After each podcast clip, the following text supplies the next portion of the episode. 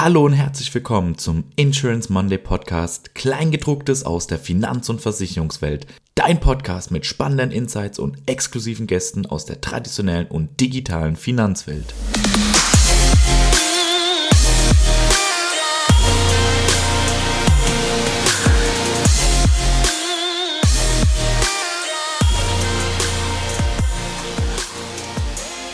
Hallo und herzlich willkommen zu einer neuen Folge des Insurance Monday Podcast, Kleingedrucktes aus der Finanz- und Versicherungswelt. Und heute dürfen wir einen Gast bei uns in der Episode begrüßen, nämlich einen Interviewpartner aus den eigenen Reihen des Insurance Monday Teams, Oliver Lauer. Hallo Olli und herzlich willkommen. Hi und, und vielen Dank, dass ich dabei sein darf. und auch aus dem Insurance Monday Team darf ich heute Julius Kretz und Herbert Jansky begrüßen. Moin. Zusammen, moin. Moin. Ja, und äh, Olli ist deshalb unser Gast, weil wir mit ihm zu einem sehr wichtigen Thema sprechen möchten. Ein Thema, das viele Versicherer betrifft, nämlich ihre IT-Legacy und äh, steigende IT-Ausgaben, Kostendruck und viele neue Anforderungen. Unsere IT-Systeme brauchen definitiv einen Boost und wir möchten heute deswegen einen befragen, der von sich behauptet, das schon erfolgreich umgesetzt zu haben. Eine quasi IT-System-Modernisierung und freuen uns auf die vielen Insights. Bevor wir aber inhaltlich einsteigen und damit unsere Zuhörer überhaupt verstehen, weshalb du, Olli, bei diesem Thema ein guter Ansprechpartner bist, würde ich sagen, Olli, stell dich schon mal bitte kurz vor. Ja, also erstmal vielen Dank und, und nicht nur, ich muss jetzt mal direkt korrigieren, nicht einmal erfolgreich umgesetzt, ne? also mehr als einmal. Also wir müssen hier schon bei den Fakten bleiben. Aber äh, ich, ich fange jetzt erstmal an, bevor ich hier äh, entsprechend kritisiere, mich kurz Ja, warte jetzt, Olli, wie, wie oft dann? Genau. ich, muss, ich, muss, muss, gleich, muss, gleich, mal durchzählen. Aber jetzt lass, ich stelle mich jetzt erstmal kurz vor. Also eigentlich habe ich ja den Eindruck seit heute, ich bin hauptberuflicher Podcaster. Das ist jetzt schon mein zweiter Podcast und der erste war schon sehr interessant. Aber ich glaube, der hier wird interessant und vor allem auch spaßig, äh, weil ich hier mit meinem Team, mit, mit, also mit unserem Team zusammen in einer sehr intimen kleinen Runde das durchaus ähm, anspruchsvolle Thema heute angehen kann.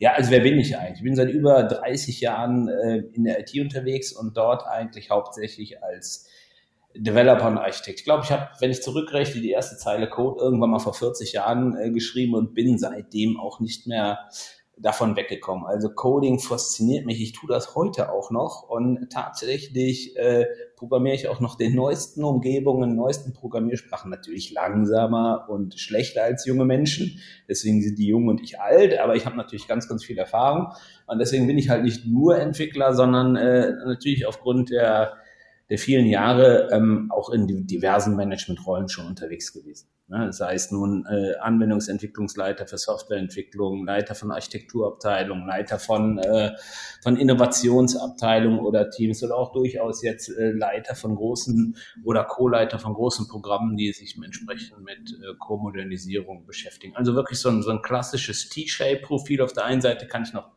tief tauchen, ähm, auf der vertikalen, auf der horizontalen kann ich halt ähm, die Punkte verbinden, connect the dots, also vom Entwickler zum Vorstand und zurück. Und habe ich gerade typisches T-Shape-Profil gesagt, da habe ich mich gerade äh, eigentlich selbst belogen, weil, wenn ich ehrlich bin, dieses T-Shape-Profil gibt es eigentlich viel zu wenig.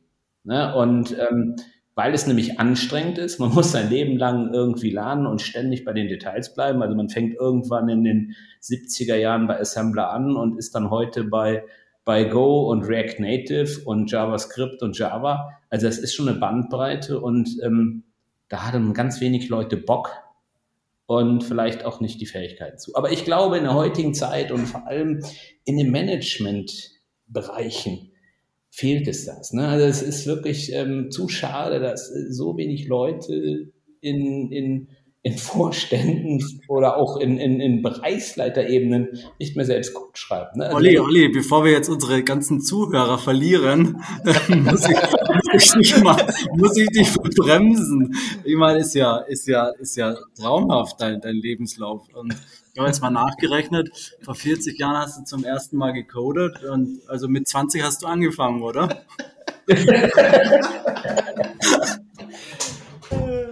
Du, aber jetzt, jetzt mal wieder auf die ernste Schiene. Ähm, du redest ja heute über ähm, äh, Core-System-Modernisierung. Das ist ein großes Wort. Ähm, erklär uns und unseren Zuhörern doch mal, was sich dahinter überhaupt verbirgt, hinter so einem Core-System und warum braucht es einen Versicherer? Ja, also den, den Begriff Core-System gibt es natürlich im, im, im Banking- und im Insurance-Bereich. Und ähm, im, da wir heute hier beim Insurance Monday sind, dann fokussiere ich auch entsprechend mal Versicherung. Core-Insurance-Systeme sind sozusagen die Systeme, die wirklich wie, wie in einer Zwiebel im Zentrum sitzen, äh, aller Geschäftsprozesse und entsprechender Geschäftstransaktionen und äh, sozusagen die Business-Transaktionen unterstützen, die letztendlich lebensnotwendig sind für eine Versicherung. Ja, das ist zum Beispiel wirklich das reine Policy, das Policy Management, also wirklich auch ein Policy System. Das ist ein, ein, ein Claim, ein Claim System, ein Claim-Bereich, ein Claim Core. Ähm, der ist ja auch ähm, essentiell für Versicherungen, weil das ist ja im Grunde eigentlich das Hauptprodukt nämlich wenn ich einen Schaden entsprechend bearbeite, dann kommt gerade der Kunde mit seinen Bedürfnissen auch hinzu und dass das gut funktioniert, das ist im Sinne einer entsprechenden Customer Centricity. Und, und in diesem, in diesem Triple oder in diesem Dreieck fehlt dann natürlich noch das ganze Finance, das Billing Management und ich würde sagen, äh, diese drei Ecken, das würde ich heute als Core-System beschreiben. Natürlich gibt es drumherum ganz, ganz viele Systeme, Frontend-Systeme, Client-Systeme und so weiter und so fort, aber das ist ein Core-Insurance-System, wenn du mich nach einer Definition fragst. Ja, sehr gut. Und äh, jetzt äh, von, von, von den Core-Beschreibungen her ähm, gibt es natürlich bei den Versicherungen unterschiedliche Systeme, die da im Einsatz sind. Und die meisten sind wahrscheinlich entweder schon von dir damals gecodet, von Olli, einfach vom Lebenszyklus her, weil die es da schon im Einsatz gibt. Aber es gibt natürlich auch vor allem äh, so die zwei Hauptstränge. Das ist meistens so bei den Sach- und Lebensversicherungssystemen. Siehst du da Unterschiede und was oder welches der Systeme bieten so die größten Herausforderungen dabei? Also du meinst jetzt zwischen, äh, zwischen Lebensversicherungssystem und, und PC-System, ja? Also Richtig, also heißt, ja. Du, ich bin natürlich ganz ehrlich gesagt ähm, eher sattelfest im Sachversicherungsumfeld. Ja, und Lebensversicherung habe ich eigentlich. Ich sage ja immer, Sach kann jeder, ne? Ja, Sach kann jeder. Und ähm, natürlich ähm, haben die Systeme in ihrer in ihrer Grundarchitektur natürlich vergleichbare ähm, Komponenten. Ne? Wir haben eben darüber gesprochen, aber durchaus gibt es da große Unterschiede. Also Lebensversicherungssysteme sind Systeme, die eigentlich noch viel, viel länger halten und, und viel, viel früher auch entwickelt worden sind, weil sie halt entsprechend auch ähm, die Verträge viel länger halten müssen. Es gibt auch durchaus weniger externe Kundeninteraktionen.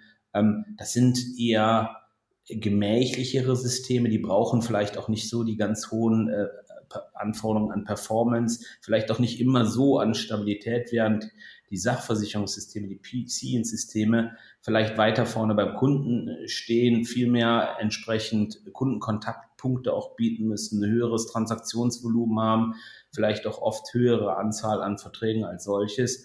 Ähm, ich glaube, ähm, das kann man schwer sagen. Jedes dieser beiden Systeme hat so seine Herausforderung. Ja. Wenn du sagst Lebenszyklus, dann impliziert das ja so ein Stück weit, die Systeme haben vielleicht irgendwann ausgedient oder müssen modernisiert werden. Wie stehst du dazu? Wie, wie, wie siehst du aktuell so die, die Branche mit dem Thema Core-Modernisierung, dem Stichwort? Ist das ein, ein, Thema? Vielleicht kannst du unseren, unseren Zuhörern so ein bisschen helfen. Warum beschäftigen sich so viele damit? Was, was sind eigentlich die Hauptgründe dafür? Also gibt es jetzt verschiedene Trends. Ja, der erste Trend ist einfach ähm, ein, ein Alterstrend. Versicherungen haben wie Banken extrem früh mit IT angefangen. Ja, also da war ich selbst noch jung äh, da gab es in Versicherungsumfeldern äh, schon, schon Versicherungssysteme, die 10, 20 Jahre in Betrieb waren. Und jetzt rechnen wir nochmal 20, 30 Jahre drauf. Äh, da gibt es teilweise Systeme, die sind immer noch da. Die haben sehr, sehr früh angefangen und die haben einfach aufgrund der Dauer jetzt einen hohen Investitionsstau. Ja? Das heißt, äh, irgendein Unternehmen, was jetzt erst in den 90er Jahren Software gebaut hat oder eingesetzt hat, hat einfach noch nicht diese 20, 30 Jahre Historie. Das ist sicherlich der eine Grund. Und in diesen vielen Jahren ist diese Software natürlich auch echt alt geworden. Sie ist einfach gealtert. Software altert. Ne? Je öfter sie verändert wird, je öfter darum kodiert wird, äh, desto schwerer wird sie wartbar. Das heißt, äh, wie jeder Gegenstand altert Software. So, und das Zeug ist jetzt einfach uralt in vielen Bereichen. Der zweite Grund ist, die Plattform. Diese Software läuft auf Plattformen, ähm, die sehr monolithisch sind. Da gibt es im Grunde eigentlich nur einen Anbieter oder höchstens wenige Anbieter.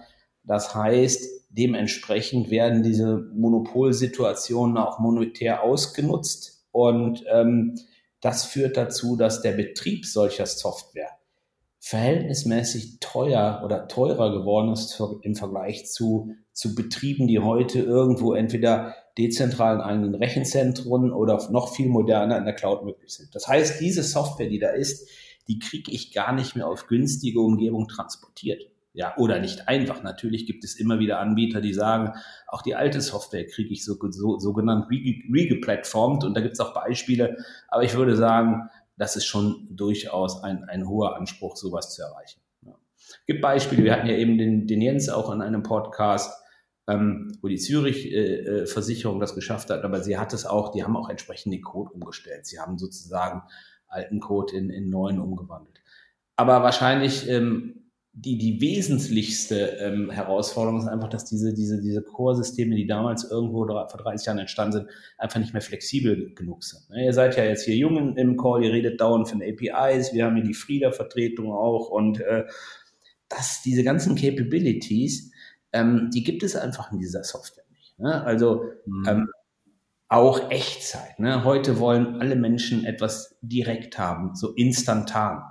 Ähm, Knopf gedrückt, Versicherungspolice da. Jetzt, Knopf jetzt immer auf eine Fährte, Olli, wo ich gerne hinwollen würde. Weil du hast jetzt quasi die Technik beschrieben, was ich echt gut finde. Ähm, aber wir machen es ja nicht nur, weil wir eine geile Technik haben wollen und uns ähm, abends ins Bett legen wollen und glücklich sind, weil wir eine coole Technik haben, sondern wir machen es ja wegen Anforderungen, die wir am Markt antreffen. Das sind Kunden, das sind, wie du gerade gesagt hast, das sind Kooperationspartner. Ähm, kannst du uns da was von äh, näher reingehen? Wie sind die Anforderungen? Wie hat sich das geändert und, und wie kann da so eine, so eine Modernisierung helfen? Ja, also ich, ich hatte es ja äh, gerade schon in dem letzten Satz versucht, äh, bevor du mich unterbrochen ja, hast. Ja, da kennst du mich, da unterbreche ich dich. Wir reden da nachher nochmal drüber. Also Pieps hier das rausschneiden. nicht rausschneiden, hier wird nichts rausgeschnitten. Hier wird nichts rausgeschnitten. Hier wird reingeschnitten. Mal zu, ich glaube, es gibt noch keine Podcasts, wo reingeschnitten wird. Das wäre vielleicht ein Geschäftsmodell. Also, um auf die Frage nochmal zurückzukommen. Natürlich die Anforderungsseite, aber lass mich einfach mal mit einem Beispiel antworten. Ähm, du bist Versicherung und ähm, du möchtest zum Beispiel dich in eine Bankenwelt integrieren. Ja, und der Bankkunde ist äh, gewohnt, dass er einen Knopf drückt und sozusagen ähm, tief integriert ähm, das Erlebnis in seiner Banking-App hat oder halt in seiner Banking-Webseite. So, das heißt, da musst du als Core-System-Lieferant erstmal die entsprechenden Schnittstellen haben, APIs. Das zweite ist, ähm, über diese APIs musst du erstmal diese Funktion haben. Ne? Das heißt, du musst zum Beispiel die Funktion haben, wirklich ähm, Versicherungen abschließen. Ja, also wirklich in Code. Code kann jeder. Code, also einfach rechnen. Ähm, das haben wir schon, schon viele, viele Jahre über Bipro und auch über, über die entsprechenden Check24-Seiten. Aber vielleicht nicht nur Quoten, sondern auch abschließen. Und abschließen heißt dann auch ähm, direkt abschließen. Das heißt, ich möchte einen Knopf drücken, Preis berechnen, abschließen, binden nennt man das. Und dann hätte ich gerne die Police in meiner Banking-App entsprechend auch angezeigt. Ich hätte gerne auch das Dokument in Echtzeit all diese Capabilities, das heißt, das, was früher batch-orientiert war, das, was früher über Nacht gelaufen ist, das, was irgendwo eingereicht wurde und dann hat irgendein ein Mainframe das über Nacht produziert und ist die Police verschickt worden drei Tage später, das alles musst du tun. Das erwartet der Kunde heute. Und das, das ist eine Capability deines Core-Systems. Und wenn du das nicht kannst, dann musst du was tun. Dann kannst du versuchen, das zu programmieren. Sehr häufig geht das nicht mehr im alten System, also musst du neu anfangen. Ja? Und das ist jetzt nur ein Beispiel. Ich meine, das gibt es genauso im Lebensversicherungsbereich. Ja? Ähm, äh, das, das sind diese Themen. Oder wenn du zum Beispiel eine Plattform entwickeln willst und du willst dich als White Label irgendwo anbieten und, und kooperieren und das heißt, irgendwelche E-Commerce-Seiten wollen dich integrieren, dann muss das einfach genauso funktionieren, wie ich dir das gerade in einem Bankencase entsprechend beschrieben habe. Und da gibt es inzwischen viele Beispiele. Ja? Und wenn ich mhm. dir das noch sagen darf, Guck dir Bipro an. Ich meine, das ist, ist schon ein erster Schritt in diese Richtung. Mhm. Aber wie viele Leute würden halt ähm, jetzt nicht nur diese, diese 240er oder 200er Norm mit, mit Quote äh, entsprechend nutzen, sondern auch vielleicht die 500er, wo ich wirklich auch Änderungen durchführen kann, meine Verträge ändern. Ich hätte gerne in Echtzeit einen Schaden gemeldet. Überleg mal ein Schadensystem, wo ich in Echtzeit was melden kann. Das ist vielleicht irgendwo in meiner Banking-Website integriert, integriert. Und da habe ich meine Verträge recht im Ausgleich Schaden melden. Der Schaden ist dann überall in der Versicherung entsprechend vorhanden. Ähm, das klingt so einfach und das klingt äh, äh, so doof, wenn man sagt, dass das nicht geht. Aber ich habe das jetzt gerade ein paar Jahre hinter mir. Das umzusetzen, ist unter Umständen richtig teuer und dauert lang. Ja, ja finde ich, ähm, finde ich klasse. Also kann ich alles nachvollziehen und ähm, stehe da ja auch selbst ein Stück weit dafür. Insofern ähm, wahre Worte, Olli, wahre Worte, kann ich nur sagen. Kannst du uns, du hast jetzt ein Stück weit vom Monolithen erstmal gesprochen, bist jetzt auf Services gegangen, hast API ins Spiel gebracht. Kannst du uns die, die so die Architektur ähm, erklären? Jetzt natürlich schwierig Architektur erklären, aber wenn das einer schafft, dann ist es Olli Lauer. ich überweise dir nachher die Kohle. Du musst mir nur noch sagen, willst du es per PayPal oder soll ich es per Quick machen? Oder jetzt einen klassischen Scheck? Ich weiß es nicht, aber das ist ja sehr nett. Bitcoins, Bitcoins. Architektur erklären, jetzt immer Architektur erklären von was? Wie du, von, wie von, der, von, dem modernen, von dem modernen Core-System. Ich meine, Architektur von einem monolithischen System, glaube ich, kann man auch sich relativ leicht ähm, vorstellen. Ne? Aber wie sieht so eine Architektur von einem, von einem modernen äh, System aus? Ja, also ich meine, muss vielleicht zuerst mal mit einem kleinen Disclaimer antworten. Ich glaube, es gibt nicht unbedingt die Architektur. Ne? Also es ist so, ähm, man sagt so in dieser Branche Strategy as an Architecture. Das heißt, du müsstest mir eigentlich grundsätzlich sagen, was ist deine Strategie? Ja, es ist eher Flexibilität, Kosten, Geschwindigkeit und je nachdem würde man dann ähm, die Architektur designen. Aber wenn du mich heute fragst, was sind so die, die, die, die Givens äh, im Markt, dann sicherlich ähm, Cloud Native. Das heißt, du solltest auf jeden Fall Software bauen, in die in der Cloud nativ betrieben werden kann. Und das heißt nicht einfach irgendeine Standardsoftware dann auf irgendeinem AWS-Server entsprechend zu deployen, sondern sie muss wirklich so funktionieren, ähm, dass äh, wenn die Cloud runterfällt oder, oder einen Schluck auf hat, dass die Software einfach sehr robust und resilient läuft. Das, das ist nicht einfach. Ja, also die heutige Software, die ich kenne, die ist nicht so geboren. Und auch Standardsoftware, äh, die braucht noch eine Weile dahin. Also Cloud Native in der Cloud fähig, fähig wirklich zu überleben und entsprechend zu laufen. Ähm, das ist durchaus auch ein Anspruch, vor allem kostengünstig zu laufen, so dass wirklich ähm, Software auch nur dann gebraucht wird, ähm, wenn sie aufgerufen wird. Das heißt, sie läuft nicht dauerhaft. Äh, da gibt es entsprechende Paradigmen und Methoden, die muss man aber genauso programmieren, damit es genauso funktioniert. Ähm, das andere ist natürlich diesen Monolithen, du hast es eben angesprochen, in kleine Teile schneiden. Ja, also das heißt, dieses zum Beispiel so ein großes äh, System wie ein, ein Core ähm, Policy System. Ne? Wir müssen noch nicht mal über Claims durchaus in Microservices schneiden, ja, in Komponenten, die an sich flexibler ähm, zu warten und zu entwickeln sind, so dass ich halt nicht immer, wenn ich was ändere, den ganzen Batzen anpacken muss, ein Riesending. Und dann müssen praktisch alle testen, alle mitentwickeln, wenn da was geändert wird, sondern dass man dies in Domänen schneidet und die dann unabhängiger arbeiten können. Das heißt, dadurch können die Domänen auch ähm, auf Teams besser aufgeteilt werden. Das ist natürlich auch ein hehrer Anspruch, aber auch da ähm, ist der Markt noch nicht, wo er eigentlich hin könnte.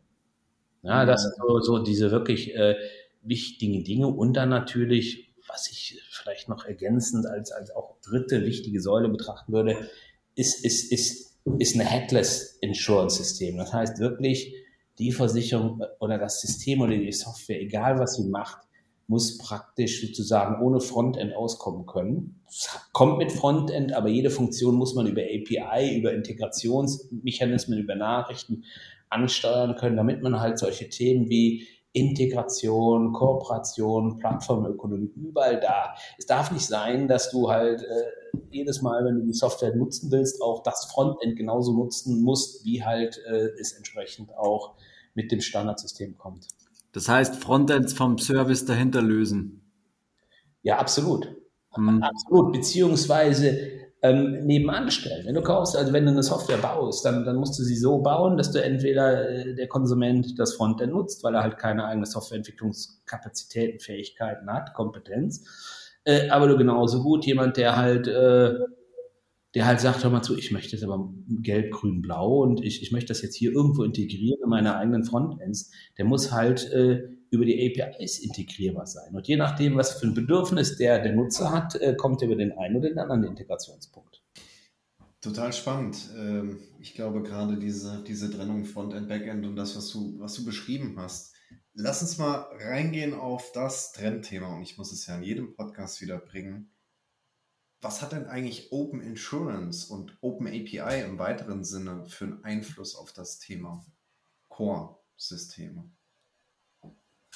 Ja, auf jeden Fall, ähm, wenn sich das entsprechend durchsetzt, ja, was wir noch nicht wissen, ja, Klammer auf, ich bin durchaus ein Freund dieser Ideen, Klammer zu, ähm, dann natürlich ein massives Open Insurance heißt ja letztendlich nichts anderes als, das, was wir eben schon angesprochen haben, dass das System über APIs angesprochen werden kann. Ja, und ähm, dann sind die APIs nicht nur intern äh, zu nutzen oder vielleicht hybrid zu nutzen, dass halt irgendwelche Partner entsprechend ähm, mit einer Versicherung kooperieren, sondern wirklich im Sinne eines Angebots nach draußen, dass man das halt als Portal nach draußen stellt. Dort sind dann die entsprechenden APIs, und dann kann gegen diese APIs entwickelt werden, da können Geschäftsmodelle entstehen, da können Insurtechs vorbeikommen, Fintechs, die sagen, oder mit diesen APIs, mit diesen Open APIs, da fällt mir was Kreatives ein, lasst uns das mal machen. Ja, und ähm, dafür brauchst du natürlich eine Plattform, ein Core-System, das das genau kann. Es muss diese APIs haben, ich wiederhole mich, es muss in Echtzeit arbeiten können, es muss so robust sein, ähm, dass es halt diese, diese, diese Openness erträgt. Also die meisten Versicherungssysteme sind gar nicht äh, von der Robustheit und von der Performance so stabil, dass man die jetzt einfach öffnen könnte und sagen könnte, hier, Open World, ne, überleg mal, was Banken dafür tun mussten, äh, damit FinTS, HBCI und jetzt PSD2 auch skaliert. Ne? Also Open Insurance heißt natürlich für Versicherer mhm. Hose runterlassen und äh, ähm, Hose runterlassen im Sinne von, von Skalierbarkeit. Ja, also jetzt nicht so negativ gemeint. Und das alles fließt und muss einfließen in ein Core-Insurance-System. Und deswegen tun sich Versicherer jetzt mal unabhängig davon ähm, über Sinn oder Unsinn solcher Offenheit. Da gibt es ja durchaus äh, unterschiedliche Sichten, was Geschäftsmodell und Chancen und so weiter angeht. Ähm, das muss sich ein Versicherer erstmal trauen. Ja? Mhm. Jetzt hast du eben angeteasert, du hast es schon mehr als einmal gemacht. Jetzt musst du jetzt sagen, wie oft du die Hose schon runterlassen hast. Also, ähm, dummerweise, obwohl ich mich nie freiwillig gemeldet habe, ich weiß auch nicht, habe ich, äh, mache ich seit 20 Jahren solche Dinge, dass, ähm, Wahnsinn, ja. dass irgendeiner ein, ein Core-System austauscht und ähm, äh, sozusagen eine Eigenentwicklung, oft ist es eine Eigenentwicklung gegen, gegen ein, eine Standardsoftware austauscht. Und ähm, ich glaube, die beste Erfahrung habe ich auch vor 20 Jahren gemacht. Es hat wirklich angefangen, dass ich im Bankensektor wirklich ähm, eine große Bankengruppe begleitet habe, ähm, die halt viele, viele Rechenzentren hatte und, und viele, viele ähm, Eigenentwicklungen auf eine Standardsoftware gebracht hat. Und, und das hat wirklich gut funktioniert und das hat dann auch entsprechend ähm, auch wirklich geholfen, weil das waren viele Banken, die verschiedene Systeme hatten auf eine Standardsoftware. Ähm, das hat extrem Kosten gespart. Das hat auch nachher extrem, ähm, extrem ähm, Geschwindigkeit gebracht, weil halt durchaus Innovationen dann über gemeinsame Entwicklung gekommen sind. Und gleichzeitig, äh, das war nämlich das Innovative damals, und das ist jetzt wirklich von 2000, wie das 2003, 2004, das Innovative war, die haben es damals auch tatsächlich geschafft, trotzdem Open APIs äh, zu provisionieren. Also die haben also sozusagen für, keine Ahnung, damals waren es 400 Banken eine Standardsoftware eingeführt und haben aber trotzdem, weil die Banken natürlich Flexibilität haben wollten, APIs gleichzeitig zur Verfügung gestellt, sodass jede Bank noch eigene Software entwickeln konnte, wenn sie denn wollte. Ne? Das heißt, äh, es war das gleiche Core-System. In Banken gibt es genau das gleiche wie Versicherung, aber über die APIs konnten die halt ihr eigenes Internetbanking noch bauen, wenn sie es wollten und sich leisten konnten. Ja? Und so war das halt das Beste beider Welten. Und, äh, aber das war erst der Anfang. Und dann habe ich halt auch erlebt, äh, wenn sich eine Bank übernommen hat oder sowas, wenn sie halt zu breit ähm, ähm, sich hat versucht zu modernisieren. Ne? Also das heißt, ein Chorsystem austauschen ist das eine. Ja? Ähm, das andere ist, wenn ich versuche, plötzlich eine ganze Bank neu zu machen. Also nicht nur ein Chorsystem, sondern wirklich komplett weggehe von meinem jetzigen äh, Anbieter zum nächsten. Das kann auch durchaus mal super ähm, anspruchsvoll und challenging sein. Also da muss man wirklich so die, die Mitte finden zwischen wie weit gehe ich mit einer Core-Modernisierung und wie weit nicht. Das kann manchmal passend sein, wie, wie bei dem ersten Beispiel. Beim zweiten Beispiel würde ich sagen, das war einfach viel zu groß, viel zu breit. Man hat einfach viel zu viel gleichzeitig ändern wollen. Das kann durchaus eine Herausforderung sein. Und wenn ich dann zur Versicherung gehe äh, und, und das dort betrachte, das dritte, vierte Mal, dann kann es durchaus passieren, dass du der Erste bist mit so einer Migration. Ja, und dann führst du als Erster in Europa oder vielleicht in Deutschland eine Standardsoftware ein und lernst praktisch dabei. Das ist auch durchaus eine Herausforderung. Ne? Dann, ähm, aber auch das hat dann am Ende des Tages geklappt. Ne? Wir hatten ja eben äh, den Jens im Call und ähm, der sozusagen davon auch berichtet hatte und äh, äh, Klammer auf, das ist ein Podcast, den wir dann auch nochmal bringen, Klammer zu. Ähm, ja. Das ist schon auch ein spannendes Thema. Und, und jetzt halt bei meinem letzten Arbeitgeber ging es auch wieder darum, äh, entsprechend ähm, ein, ein, eine Standardsoftware einzuführen. Also so, ich weiß jetzt nicht, ich, ich weiß nicht, ob ich mich immer freiwillig gemeldet habe, aber irgendwie ist das so ein, ein Trend in meinem Leben. Aber weißt du, was ich jetzt die ganze Zeit denken musste, Olli? Ähm, ich meine, du, die Versicherer sind ja schon am Werk. Wir versichern ja schon.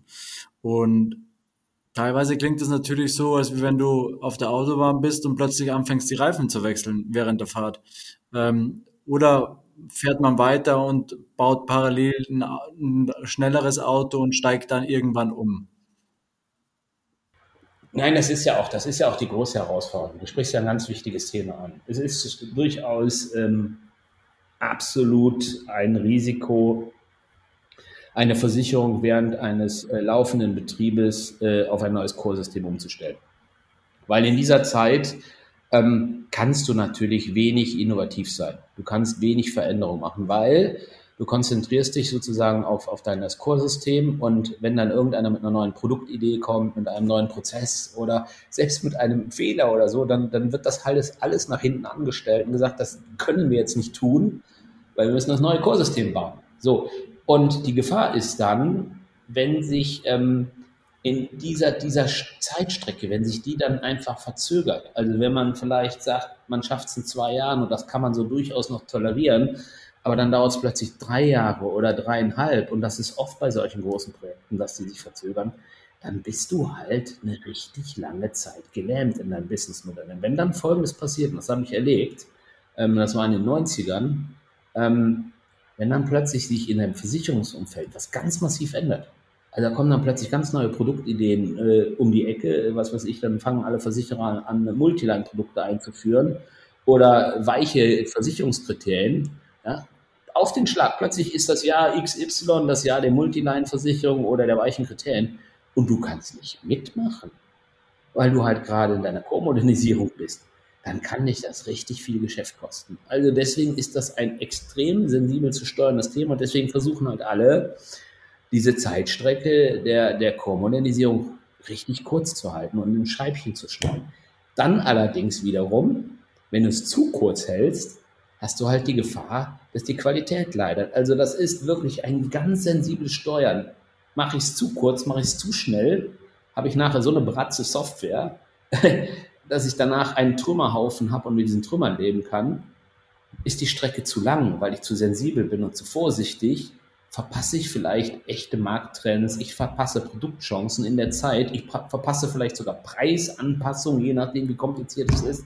Plötzlich laufen mir die Kunden weg und nach der Migration habe ich zwar eine neue Software, aber ich habe 20% weniger Kunden. Also das ist schon echt, echt ein Ding. Und äh, da gibt es, glaube ich, nicht viele gute Beispiele. Es gibt einige, aber davor hat jeder. Also das ist wirklich, ich glaube, aus IT-Management-Sicht ist es echt äh, Champions League, sowas richtig gut hinzukriegen. Du sprichst da ja auch äh, zwei wichtige und spannende Sachen ein, an. Zum einen das Thema, äh, man muss sich massiv anpassen und auch die Veränderungen durchnehmen. Und zum anderen hat es vorhin ja auch schon gesagt, Stichwort Standardsoftware. Wie siehst du denn den Erfolg von Standardsoftware im Bereich Versicherungen? Also vor allem, wenn man an so Themenbereiche wie Guidewire, MSG oder auch ganz neue Player wie Tech11 denkt. Wie ist denn deine Einschätzung dazu? Boah, da habe ich verschiedene Meinungen zu. Und äh, das muss jetzt gar nicht hier auf irgendein Produkt runter ähm, das, das Schöne ist, Olli, ja, also, Hanno äh, entteilst du immer. aber zu, also ich werde äh, weder bezahlt noch äh, werde ich nicht bezahlt. Aber ich glaube, es gibt verschiedene, also man kann das richtig falsch machen. Ja? Also man kann Standardsoftware richtig falsch einsetzen. Und ich habe ja durchaus auch bei SAP gearbeitet, die ja, der eine oder andere kennt sie, nicht ganz so bekannte Marke, aber durchaus äh, schon ein, zwei Mal im deutschen Markt eingesetzt. Ähm, ich habe jetzt mit Guidewire ähm, viele Jahre ein, ein Leben verbracht. Wir haben parallel zusammen das Höhen und Tiefen durchlaufen. Ich habe mit ähm, äh, auch durchaus mich mal mit MSG beschäftigt. Am Ende des Tages ist erstmal keine Software per se schlecht oder doof. Es liegt oft, wenn überhaupt, an denjenigen, die die Standardsoftware einsetzen und vor allem falsch einsetzen. Ja?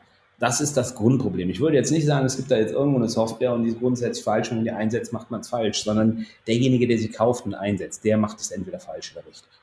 Ähm, wie meine ich das? Ähm, ein grundsätzlicher Fehler ist, ähm, wenn ich mich für Standardsoftware entscheide, und das ist oft nicht die beste Wahl, also das ist aber eine Entscheidung vor der Standardsoftware. Also ich gehe jetzt mal davon aus, wir haben Standardsoftware eingesetzt, dann ist der größte Fehler, den ich machen kann, indem ich sie in Stücke zerschneide. Das heißt, es gibt so einen Spruch, der kommt eher aus der, aus der Bankenwelt, der heißt wirklich Bank follows IT. Wenn ich Standardsoftware wähle, dann muss ich sie 100% so nehmen, wie sie kommt. Ja, ich muss eher akzeptieren, dass ich mein Business um die Standardsoftware schraube äh, anstatt dass ich das Business, dass ich dem Business erlaube, an der Standardsoftware rumschrauben zu lassen. Wenn ich das tue, wenn ich das sehe, also wenn wirklich ähm, äh, Business äh, Requirements hat 20, 30, 40 Prozent, die nicht zur Standardsoftware passen, dann muss ich das sein lassen. Dann sollte ich per se die Finger von der Standardsoftware lassen. Und äh, vor allem auch dann, wenn ich anfange, Standardsoftware zu zerschneiden. Also wir hatten eben über Core-Insurance-Systeme gesprochen, wir haben über Capabilities gesprochen, wir haben über Front- und Backend gesprochen wenn so eine Software dann eingesetzt wird und ich sage, ich nutze nur Teile davon. Ja, ich vielleicht, ich nutze nur einen Teil vom Policy Admin System oder nur einen Teil vom Claims, weil den anderen habe ich schon und den kann ich besser oder den habe ich selber entwickelt. Ja, ähm, das ist schon eine große Challenge. Ich persönlich würde da echt die Finger von lassen. Ja, ich würde sagen, nimm es so, wie es ist. Einfach die Erfahrung nicht gemacht habe. Nicht, weil ich jetzt schlau bin, sondern weil, wenn man es dann äh, äh, da oder da mal gesehen hat, dann muss man durchaus tolerieren, dass vielleicht mal Software vor dem Frontend, beim Vertrieb, beim Makler oder wie auch immer unterschiedlich aussieht. Aber ich habe dann wirklich so eine Art vertikale, stabile Software in der Landschaft. Ich profitiere am meisten vom Einsatz der Software. Ich bezahle ja auch dafür. Weil wenn ich für die Software bezahle und ich benutze nur 50 Prozent, wofür bezahle ich die anderen 50 Prozent? Oder die Software entwickelt sich weiter, aber die entwickelt sich immer über die 100 Prozent der Capabilities weiter. Was ist, wenn ich denn jetzt nur 50 Prozent davon eingesetzt habe? Dann kommen die anderen 50 Prozent und das passt nur zusammen weiter. Dann bin ich plötzlich im Dilemma dass ich die Software gar nicht benutzen kann. Das heißt, das ist ein extrem wichtiges, ein extrem wichtiger Aspekt und der kostet extrem viel Kraft, weil du kommst ja mit so einer Standardsoftware in ein Unternehmen, was, was lange äh, sich entwickelt hat, wo es ganz, ganz viele Stakeholder gibt, wo es ganz, ganz viel Software gibt und jeder hat so seine Domain und jeder sagt natürlich, aber bei mir jetzt nicht. Und, und, meine Capabilities sind mir aber jetzt wichtig. Die können wir nur selber entwickeln und so weiter. Das ist ein extremer Kampf, den verstehe ich auch. Und, und jeder hat seine Gründe. Ja, also jeder hat auch seine View und, und man kann auch durchaus sagen, klar, deine eigene Entwicklung ist besser als Standardsoftware da und da auch besser und da auch besser. Aber in Summe, wenn du das überall durchlässt und zulässt, hast du nachher ein komplett zerschnittenes System in deiner Standardsoftware. Und das wird dich dein Leben lang begleiten, weil du bezahlst 100 Prozent, kriegst 50 Prozent und gleichzeitig profitierst du nicht mehr. Also du profitierst überhaupt nicht mal von den Zielen, die du eigentlich hattest. Weiterentwicklung, Kostenreduktion und so weiter. Du hast nachher trotzdem Spaghetti-Architektur, weil du eigen und, und so weiter und so fort. Das heißt, da muss man wirklich, das ist ganz knallharte, disziplinierte Anfangsarchitekturarbeit da musst du mit breiten Schultern in der Tür stehen und echt all diese Wünsche wegdelegieren. Bank follows IT, Insurance follows IT. Wenn du das nicht machst oder wenn du das nicht durchhältst oder wenn du sagst, äh, andere Dinge sind mir wichtiger, dann sollte man die Finger von Standardsoftware lassen. Also ganz ehrlich, ähm, e egal wie man es macht, bei einer Core-Modernisierung braucht man einen sehr starken, eine sehr starke Architektur, die Themen vorgibt. Das höre ich raus. Ja, du brauchst eine ganz klare Strategie, ja, ganz mhm. klare Strategie, die dann letztendlich gesagt hat, okay, das ist es. Und die Strategie hat auch gesagt, die, äh, die Standardsoftware passt zu mir, ja. Und dann musst du wirklich diszipliniert darauf achten, dass es auch so bleibt und dass da nicht irgendwie abgewichen wird. Und du musst auch, obwohl es agile Vorgehen ja durchaus heute populär und, und absolut auch sinnvoll ist, musst du natürlich anders als bei der Softwareentwicklung, wo du sagen kannst, ich gucke mir jetzt alle drei Monate Etappen und Sprints an und sage, ich muss am Anfang diesen Masterplan haben, der muss eine gewisse Detailtiefe haben und der muss dann auch durchexekutiert werden. Also da kannst du nichts mit Agilität, ich entscheide alle drei Monate, sondern du brauchst die Blaupause nach dieser Co-Modernisierung, diese zwei Jahre, genau das ist der Plan, den ich habe. Und der sagt, diese Software, diese Standardsoftware in all diesen Capability-Ecken, da weiche ich nicht von ab. Andernfalls lass es. Also man kann keine, also ich bin nicht der Meinung, also es ist meine persönliche, was ich ja natürlich sage, äh, Disclaimer ist alles persönlich und meine persönliche Erfahrung, Meinung, das muss bei anderen nicht so zutreffen oder dann haben andere andere Meinungen und so weiter. Ja, klar. Aber wenn du natürlich anfängst, alle drei Monate deine Richtung zu ändern, äh, dann lass das mit der. Dann, dann, also es gibt viele Gründe, äh, Individualsoftware zu entwickeln. Ja? Und, und durchaus diese ganzen Trends, Agilität und, und neue Technologien und so weiter und so fort. Ich glaube, das ist eher fast noch ein Trend, wieder mehr selber zu entwickeln und weniger Standardsoftware einzukaufen, weil Eigenentwicklung auch durchaus wieder günstiger sein kann, wenn man gute Entwickler hat. Aber ja. das ist ja eine andere Diskussion. Die hatten wir ja schon, wir haben ja mit Standardsoftware angefangen. Ne? Ah, nee, das passt aber. Und ähm, diese Entwickler oder Developer, das würde mich interessieren, denn du hast gesagt, vor 40 Jahren hast du deinen ersten Code geschrieben. In, inzwischen ähm, codet man anders, inzwischen äh, schreibt man einfach anders. Äh, wie, wie entwickelt sich so, so, ein, so ein Developer weiter oder was muss ein Developer mitbringen, um bei so einer Core-Modernisierung mithalten zu können? Ja, boah, das ist echt eine. Also wie entwickelt sich ein Entwickler weiter? Ich fange da mal vielleicht, das ist echt ein Leidenschaftsthema von mir. Also ich habe jetzt letztens äh, bei LinkedIn mal abgefragt, ähm, so der Altersdurchschnitt von Entwicklern. Und äh, bei uns in der Gesellschaft ist das so, dass Entwickler so ab 30 aufhören zu entwickeln. Das heißt, entwickeln ist irgendwie nur so ein, so, so ein Thema von 20 bis 30, vielleicht 35 bis 40. Also das sagt auf jeden Fall so diese Alterspyramide, wenn man so bei LinkedIn guckt. Nee, wo war es? Nicht LinkedIn, sondern äh, GitHub war es auch nicht.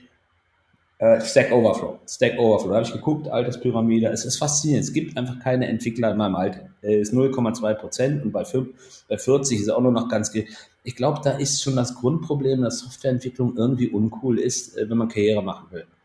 Ja, also man muss erstmal äh, ähm, so ein Umfeld schaffen, in dem der Softwareentwickler einfach eine coole, akzeptierte Sau in einem Unternehmen ist, auch wenn er 50 ist oder 60 und der extrem wichtig ist. Heute ist das so, der Softwareentwickler, wenn er dann Karriere machen will, mehr Geld verdienen will, muss aufhören, Software zu entwickeln, der muss Teamleiter, Abteilungsleiter, was weiß ich, Agile Master, I don't know werden, aber bloß nicht Software entwickeln. So, und dieses Leidenschaftsumfeld musst du für die Entwickler schaffen. Du musst einfach Softwareentwicklung muss cool sein, Softwareentwickler müssen cool sein und es muss einfach Spaß machen. Und, und, die musst du mitbringen. Aber die werden natürlich auch ein Umfeld schaffen, das du managen musst. Ne? Also so einen dynamischen, agilen, coolen Softwareentwickler in so ein Core-System Standardsoftware zu pressen, ist natürlich auch durchaus nochmal eine Ambition. Ja, und ähm, deswegen diese Welten zusammenzubringen, diese motivierten, coolen Softwareentwickler und gleichzeitig Standardsoftware, das ist vielleicht eine Antwort, äh, eine Frage, die ich auch heute noch nicht abschließend beantworten kann, weil ich da wahrscheinlich auch noch keinen Weg gefunden habe. Ne? Du hast ja uns jetzt echt schon wirklich Deep Dive-mäßig und ich glaube, wenn wir dich nicht stoppen, hörst, hörst du heute auch nicht mehr auf zu erzählen, zur Core-Modernisierung. Aber la, la, lass uns doch mal. Lass uns aber das, mal das war klar, wie wir uns auf das Experiment eingelassen haben. Olli-Erlebnis. Ja, aber, aber la, lass uns doch mal so für, für, für die Zuhörer so die Hauptlearnings, und du hast gesagt, das ist deine Meinung, aber die Hauptlearnings, wenn du dir fünf Punkte, ich sag dir, du, fünf Punkte darfst du sagen, aussuchen kannst, die du bei der Core-Modernisierung in den vergangenen Jahren gelernt hast und die du weitergeben willst, Erfahrungen, welche sind das? Versuch das mal auf fünf Punkte runterzubrechen. Ja, fünf Punkte ist ähm, wirklich, fange ich mal einen Punkt an zu nennen, den ich noch gar nicht ähm, vorher genannt hatte. Ähm, frühzeitig Teams ausbilden und, und eigene Leute ähm, entsprechend schlau machen. Das heißt, sich durchaus so, so, so ein halbes Jahr, ein Jahr Zeit nehmen, ähm, sich, sich mit eigenen Entwicklern und eigenen Menschen mit der Standardsoftware vertraut zu machen. Das klingt jetzt erstmal irre und jeder Manager sagt, hey, boah, können wir uns doch nicht erlauben, lasst uns mal mit externen Consultants loslegen, aber ich würde auf gar keinen Fall mit 100% externen Consultants loslegen, auch nicht mit 100% Berater die eigenen Menschen kennen äh, die eigenen Laden viel besser und, und viel intensiver. Die sind vielleicht teilweise auch mit einer ganz anderen Ambition dabei. Also ich würde wirklich sagen, fahr den Laden hoch, ohne ernst zu machen und spiel ein Jahr lang wirklich äh, durchaus rum. Und das ist auch schon äh, durchaus ein abruptes Vorgehen. Also wenn ich äh, erste Core-Modernisierung mit zweiten vergleiche, dann habe ich da durchaus Unterschiede schon gesehen in diesem Bereich und das hat auch entsprechend äh, gewirkt und war auch erfolgreich. Äh, zweiter Punkt ist ganz klar, ähm, überleg dir fünfmal, ob es diese Standardsoftware sein muss. Ja, äh, äh, guck dir die Capabilities an, das, was wir eben angesprochen haben, guck dir den Markt an und, und hol dir wirklich das absolute Commitment, Bank follows IT. Wenn du das nicht hast am Anfang, ja, und wenn du nicht wirklich klar hast, dass das vorne, das Frontend nicht mehr das alte bleibt, sondern es kommt jetzt mit der Standardsoftware und dass die Funktionen nicht mehr die alten sind und dass ich vielleicht über, über alle Geschäftsbereiche ähm, nicht das gleich machen oder was auch immer. Wenn du dieses Commitment nicht hast, auf absoluter übergreifender Vorstandsvorsitzender, lass es auch sein. Ja? Okay. Dann, zwei, zwei, zwei Punkte. Wir müssen abkürzen. Den dritten, du darfst hier noch ein Highlight raussuchen. Den dritten? Ja, den dritten. Äh, ja, den dritten ist wirklich, ähm, wie ich dir das gesagt habe, äh, das hat man aber eben schon besprochen. Ähm, wirklich von Anfang an ganz klare Architekturbegleitung. Auch viel, durchaus viel Architektur und auch Architektur, die in der Entwicklung mit drin sind. Also jetzt nicht so diese klassischen, ich habe irgendwo Satellitenarchitekturabteilung, sondern der Architektur muss mit, der Architekt muss mit einem agilen Team stecken, der muss gemäß des Masterplans mitmachen, mitentwickeln und hat aber trotzdem die Rolle, diesen Masterplan die ganze Zeit entsprechend zu beobachten auch, und auch dafür zu sorgen, dass er eingehalten wird. Jetzt sage ich aber nichts mehr. Wenn ich nur noch drei Sachen sage, dann. Ja, du, wir sind ja agil, ne? Insofern ähm, kürzen wir dich Aber äh, du, du sagtest ja, du hast jetzt schon mehrere mitgemacht. Ähm, und das lasse ich mal als die, die letzte Frage. Das klingt ja irgendwie so, als wie wenn das modernisierte Core-System die Legacy von morgen ist. Ähm, also wie kann ich das vermeiden? Ja, wie kann ich das vermeiden? Das ist, ist doch eine ähm, ganz einfache Frage für eine kurze Antwort, oder? indem, du alle, indem du all die Dinge befolgst, die ich dir gerade hier äh, mitgegeben habe. Ja, wie kann ich die befolgen? Indem ich also dafür sorge, entweder setze ich keine Standardsoftware ein und entwickle selber, baue mir wirklich ein ganz äh, professionelles Software-Team ein und sage, das investiere ich einfach. Ja, also wirklich ein Verhältnis von Software ist ein gutes Modell, finde ich. Du sagst einfach, hast das Selbstbewusstsein und pflegst dann einfach immer weiter. Und wenn ich Standardsoftware entwickle, bleib bei 99, 100 Prozent in einer Capability. Das sind zwei Wege, wie du dir hoffentlich nicht die Legacy von morgen. Ja, und einen dieser Wege, glaube ich, den musst du, musst du gehen. Ich glaube, es gibt auch gar nicht so ganz so viele Hybridansätze. Ja, Punkt. Damit ich mal was Kurzes beantworte. Sehr schön, sehr vorbildlich, Olli. ja, perfekt. Das war ja tatsächlich auch schon die spannende äh, letzte Frage. Die Zeit ist ja vor, an uns vorbeigeflogen mit äh, vielen tollen und spannenden Insights zum Thema Core-System. Ähm, also angefangen mit deinen qualitativen Erfahrungswerten, den Top 3 Learnings tatsächlich. Ich bin davon überzeugt, dass auch für die Zukunft weiterhin äh, ein spannendes, herausforderndes Thema sein wird, was sowohl teuer, aber auch äh, sehr ähm, intensiv ist, was eben erfahrene Experten umso wichtiger macht, wie dich beispielsweise, Olli. Und auch die spannenden Do's und Don'ts bei der Entwicklung. Und ja, ich würde jetzt zum Schluss noch sagen, für alle, die sagen, ja, der Olli hat mich dazu inspiriert und ich würde gern mehr zum Thema Modernisierung von Core-Systemen wissen oder sich einfach auch mal generell mit dir austauschen. Ähm, wo und wie kann man dich denn am besten erreichen oder finden? Ja, ich hätte jetzt gesagt, zusammen mit dem Jens von der Zürich mit einem Bierkasten am Rhein, aber das ist ja eine Idee, die wir eben erst geboren haben. und die auch mit Jens nochmal abstimmen müssen. Walk and Talk. Ja, walk, walk, walk with a Bierkasten and talk at the Rhine, genau. Nein, also natürlich gerne, äh, gerne über LinkedIn, über Twitter, äh, über, über Signal, WhatsApp nicht mehr so gerne, Facebook äh, auch nicht so gerne. Also über die üblichen Kanäle, Sing kenne ich eigentlich auch schon gar nicht mehr so richtig. Also ich freue mich auch äh, auf den Austausch und ähm, Punkt.